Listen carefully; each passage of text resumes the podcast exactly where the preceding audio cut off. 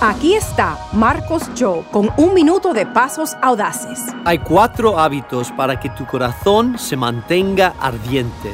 Primero, tiempo en la palabra. Segundo, adorar a Dios diariamente. Tercero, adoración con otros. Y cuarto, la oración ferviente.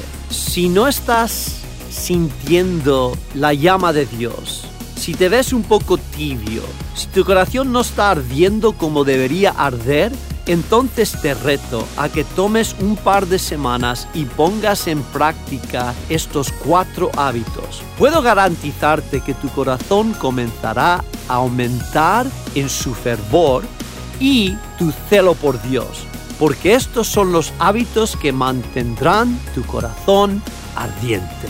Para conocer más verdades para su vida, vaya a pasosaudaces.org.